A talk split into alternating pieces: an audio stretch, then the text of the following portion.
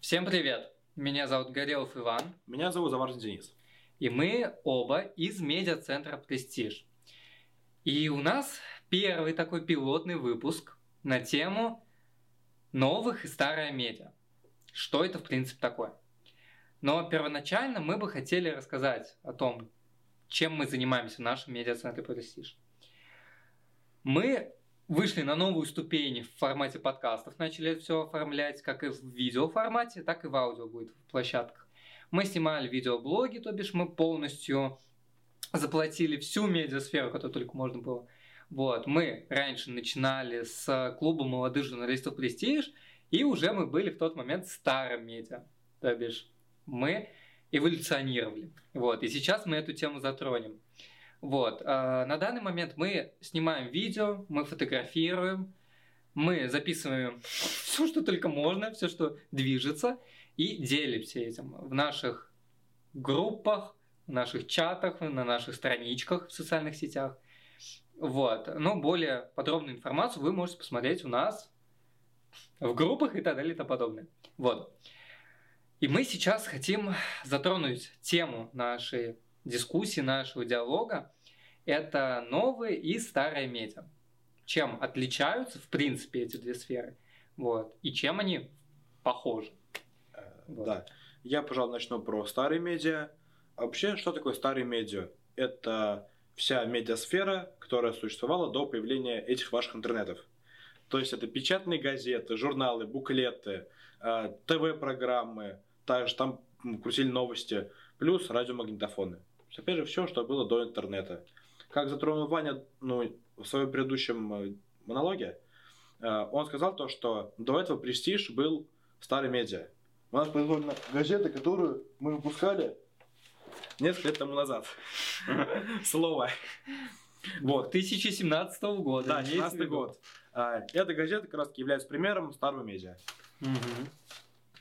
Вот, ну и как вы можете обратить, в принципе, на наш задний фон, то, что он слегка отличается в плане того, что с моей стороны здесь все, что связано с новым медиа. Это фотоаппараты, колонки, даже диски, вот. И старая медиа. Здесь видно, что это книги, что это газеты, что это какие-либо папки, вот. Ну и красивый куст, который вы можете видеть.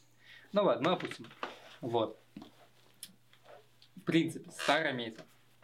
Очень да. интересная тема, поэтому нужно ее чуть побольше затронуть. Да, а старые медиа вообще существовали все время, которое было человечество. Сюда можно даже привести даже глашатых, которые бегали по городу и кричали разные новости. Типа «Король приехал! Король в городе!» да. И тому подобное. Также еще раньше а, были так называемые, скажем, бегуны, к сожалению, забыл их правильное название, которые бегали из города в город и передавали друг другу вести. Угу. Это тоже считается средством массовой информации, да. просто слегка видоизменено. Да. А, но у старых медиа есть один существенный минус, в отличие от новых медиа. Они ну, очень неразнообразны.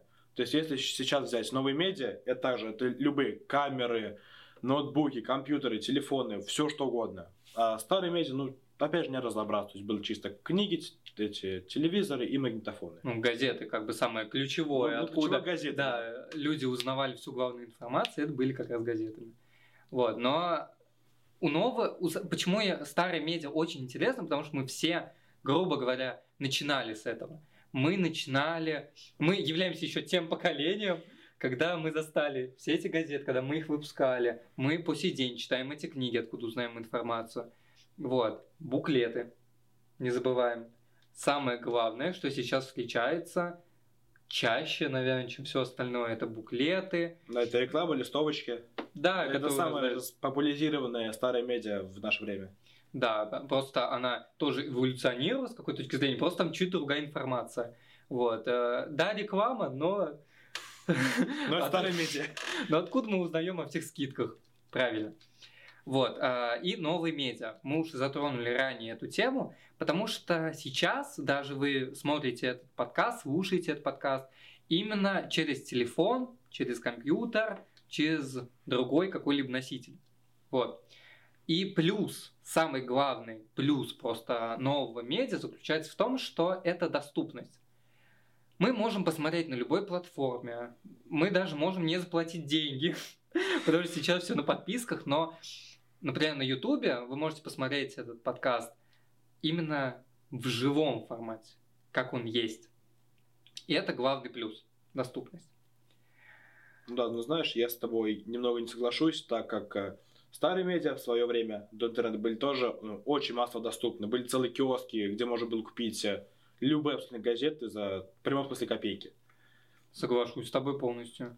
Но здесь уже мы э, переходим в дискуссию, потому что э, я даю предпочтение именно новым медиа в плане того, что у нас очень быстро эту информацию можно получить. Где произошел какое-либо происшествие, мы сразу узнаем об этом. А через газеты мы узнаем только через время. Ну да, вот тоже минус у старых медиа это очень долго. То есть пока все поступит в, в редакцию, пока все напечатается, пока в типографию, там все это сейчас выпустится, да, это очень долго. Но, в отличие от новых медиа, у старых медиа был жесткий контроль со стороны государства, и там было очень мало фейков, ну, если не считать желтую прессу. Потому ну, что да. сейчас в нашем новом медиа даже условный Вася Пупкин из Саратова напишет любой пост, а я куда-то кинет, могут спокойно подхватить. И это будет, ну, в принципе, может быть, спокойно любым хоть нашествие НЛО. Да. Но, к сожалению, фейков в новом медиа огромное количество. Их очень много. И в средствах массовой информации, и в блогах, и в социальных сетях. Их очень много. Вот. Но для этого сейчас популяризируют именно факт-чекинг. Факт-чекинг – это когда идет именно проверка информации на истинность. Потому что, например, есть какая-либо информация, там, допустим, произошло происшествие в чем-либо. И есть те люди, которые следят за этим, за фейками. И как ты можешь вспомнить, вот сейчас в момент коронавируса, когда были очень серьезные фейки, когда закидывали ненужную информацию и даже если я не ошибаюсь, штрафовали за то, что выкла... типа, искали людей, которые выкладывали вот эту недостоверную информацию, и даже какой-то закон делали, что-то из этого разряда. Ну, что-то, да, припоминается. Вот. А, за этим пытаются следить. Но, к сожалению, это не всегда. И поэтому старым медиа я отдаю предпочтение, потому что у них была еще авторитетность за то, что у них была истинная информация, у них она была проверена, потому что ее проверяли, ну, да, была редакция. И, ну да, и вот обычно тоже какой-то, не знаю, дядя Петя с завода мог пойти купить газету, и он был уверен в том, что там написано, ну, реально, реально правда, реальные факты про его страну и т.д. и т.п. То есть, да, там ну, была чистая правда. Там фейки не позволяли просто выходить им. Конечно, но, к сожалению, не всегда так было. Ну да. Потому что началась вот эта перестройка, и ну, новые медиа, в принципе, считаются, начинают считаться с 1980 года.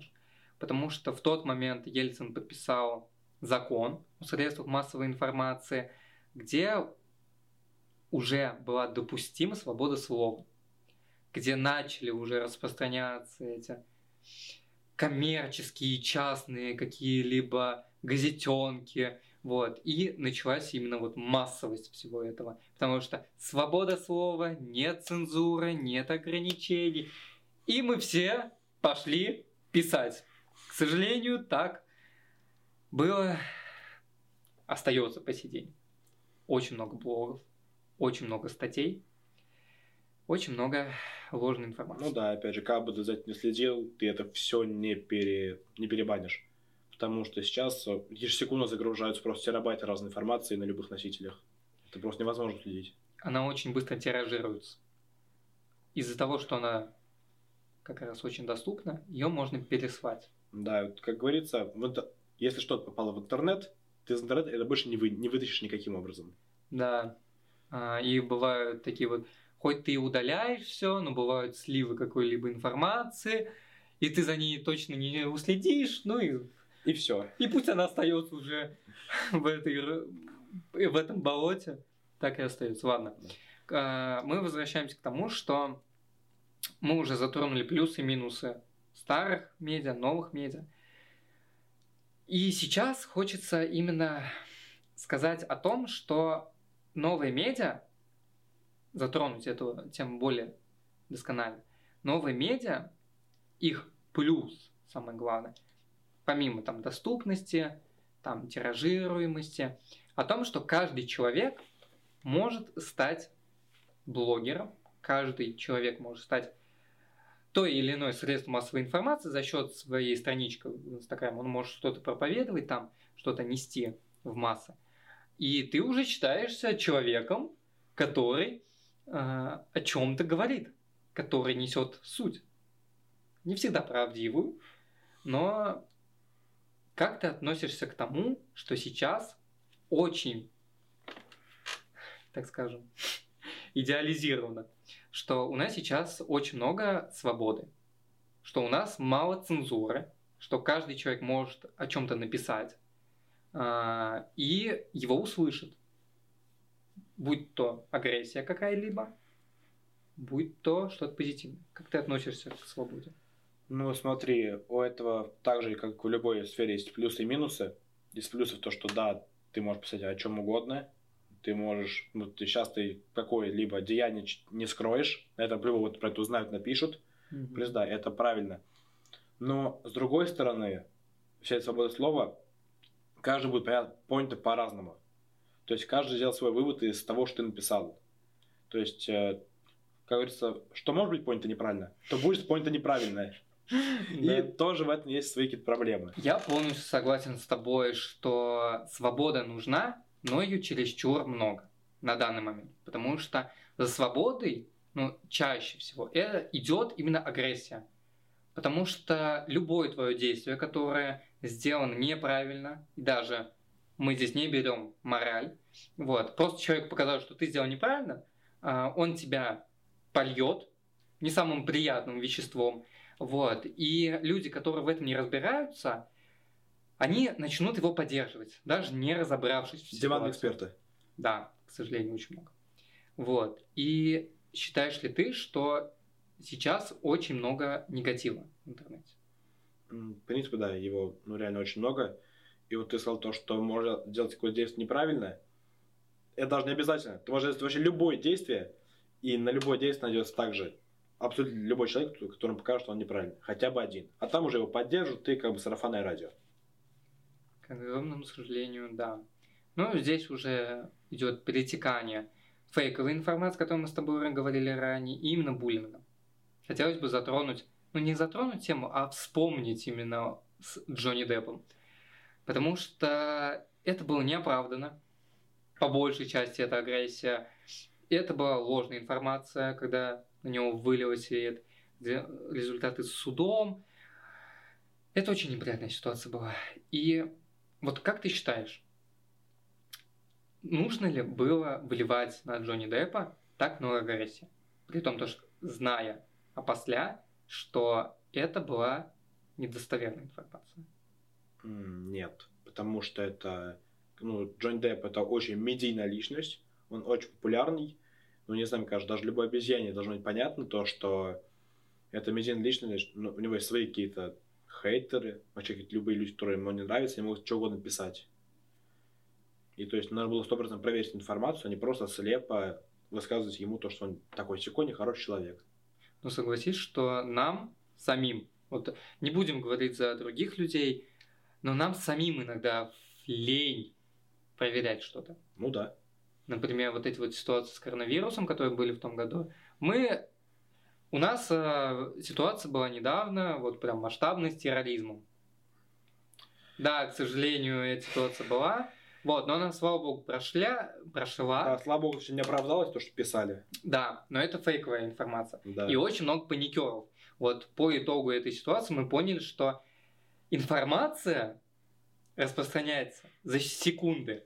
Да. Вот эти вот просто колонны. Перелез перес, пере, Лес, пере, да, перелезных сообщений, то, что никаких сообщений, думаю, сейчас просто пришел, а там просто 150 пользователей его друг пересылали, пересылали, пересылали. Да. И, к сожалению, это сарафанное радио было. Есть, есть и будет. Да, полностью с тобой согласен. Вот. И как раз мы не зря уже затронули тему буллинга, тему негатива. Потому что мы бы хотели посвятить этой теме следующий наш подкаст которая выйдет уже совсем-совсем скоро. Вот. И мы будем очень рады, если вы на...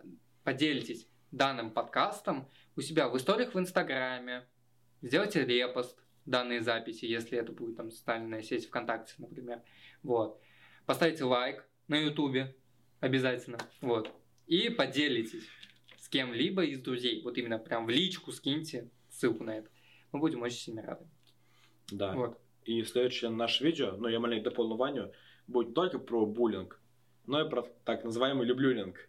И это девиз, ну и вообще слоган нашего медиацентра. А люблюлинг это полная противоположность буллингу. То есть следующее видео будет про буллинг и про люблюлинг. Э, это как, как бороться с буллингом, как его не замечать и стараться минимализировать его в своей речи по отношению к каким-либо другим людям. Как относиться к людям гораздо проще, без негатива, этот негатив не вываливать на себя, на окружающих. Вот. И мы хотим этому действительно посвятить видео. Поэтому не буду повторяться, не будем. Поэтому до скорой встречи. Да, все. Всем пока, ребят. Пока.